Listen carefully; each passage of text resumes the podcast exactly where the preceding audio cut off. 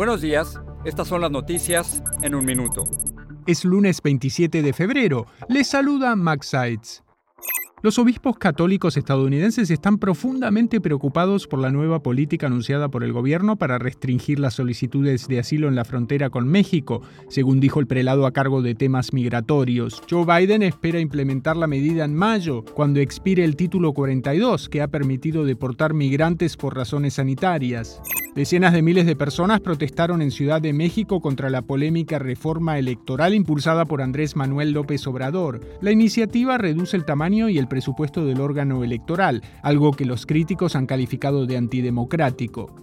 La policía de Hong Kong cree haber hallado la cabeza y algunas extremidades de la modelo Abby Choi, cuyo brutal asesinato ha causado conmoción. Su exmarido y tres miembros de su familia política han sido acusados por su muerte.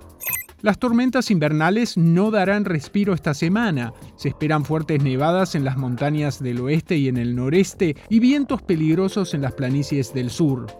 Más información en nuestras redes sociales y univisionoticias.com.